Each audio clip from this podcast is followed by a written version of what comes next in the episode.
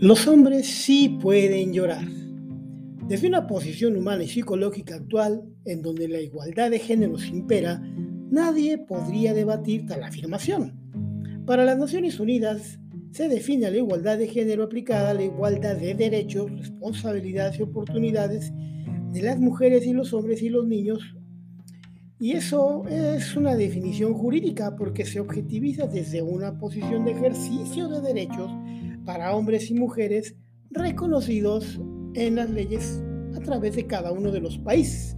Es decir, vivimos en la época o en la era de los derechos a través del ejercicio de las leyes. Sin embargo, el llorar no es un derecho, es una respuesta de las emociones positivas y o negativas ante los aconteceres individuales o colectivos de las personas.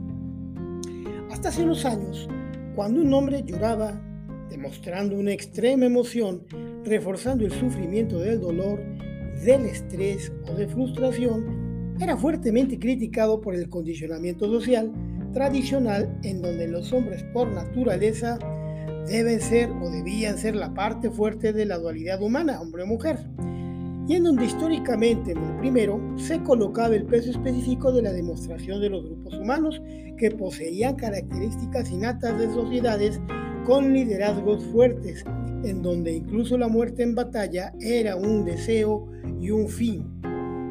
El hombre, por la naturaleza propia de su anatomía física, siempre se autodeterminó por encima de la mujer como el sexo fuerte, pues se enfrentaba a sus congéneres de otros grupos antagónicos en luchas constantes, porque si los guerreros fallaban, era contundente que los hijos, viejos y mujeres de las tribus o de los grupos masacrados fueran tomados como esclavos, es decir, eran el botín de guerra. No había otra forma de vida. El hombre reprimió constantemente por ello sus lágrimas frente a su grupo para no evidenciar sus miedos naturales a la muerte, a dejar desprotegida a su familia o huérfanos a sus hijos. Las emociones no desaparecieron del hombre, se ocultaron en el condicionamiento social del ser frente al deber ser. Y así fue durante siglos. No se debe negar que a la mujer falazmente se le tomó por siglos como la parte débil de la organización social y familiar, pero únicamente por las diferencias anatómicas. Es decir, el hombre sí, siempre fue la parte más fuerte de esta dualidad, porque unos y otros complementaban su fuerza con la inteligencia emocional más presente en la mujer y también ellas con un mayor rango de tolerancia al dolor, como ejemplo, al concebir a los hijos que al pasar del tiempo eran los sustitutos de aquellos padres sin lágrimas que debieron ser educados bajo la necesaria tolerancia al llanto no externalizado. Era un llorar a solas, en silencio, llorar frustrado, pues la genética del hombre y la mujer no se modifica por simple convicción o convenciones sociales como en la actualidad se pretende hacer creer. Es decir, antes el ser hombre era una carga social, pero era en principio una carga genética. No se podía elegir el querer o pretender ser hombre o mujer.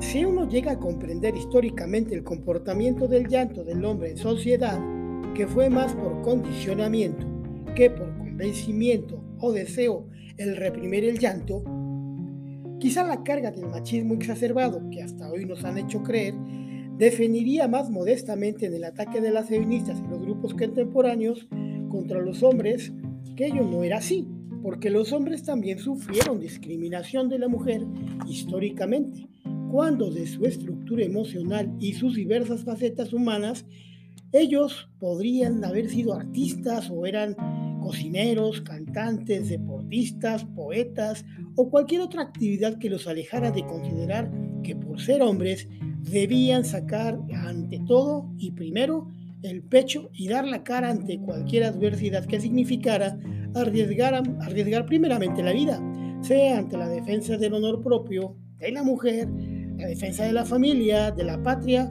o de cualquier otra causa que determinara que el ofrecer la vida antes de ser manchado, porque primero muerto que cobarde, fueses hijo, padre o esposo.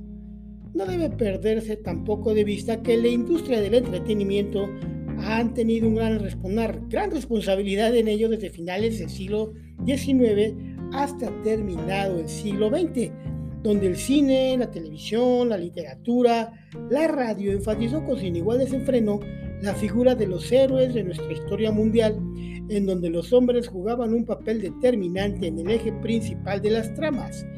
Fueras una figura reconocida o como historia, o en el común de la gente, todos ellos eran hombres valientes, arrojados, arriesgados, fuertes, estoicos.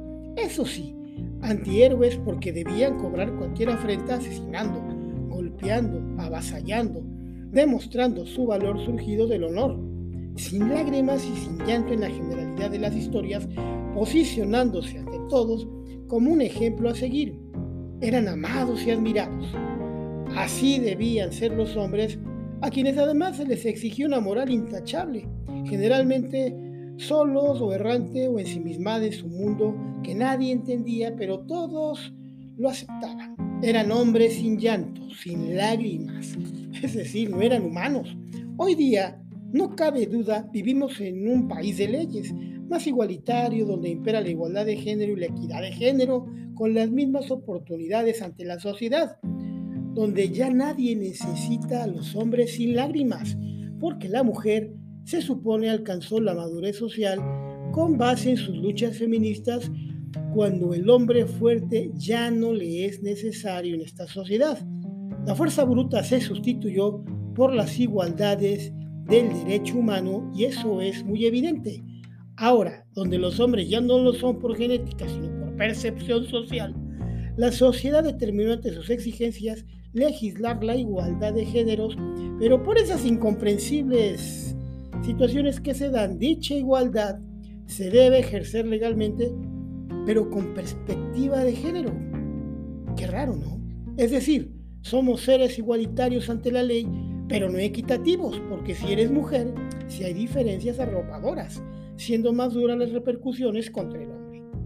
El hombre, desde mi posición, ha descargado ya su necesario rol social histórico como hombre sin lágrimas, para pasar éticamente a formar parte de su ser natural, en donde ahora el hombre sí puede llorar, pero hubo una época en donde el hombre sí lo era, no lo debía hacer, porque una cosa fue el poder y otra el deber. Y eso para mí, si lo piensas un poco, es un jaque al rey.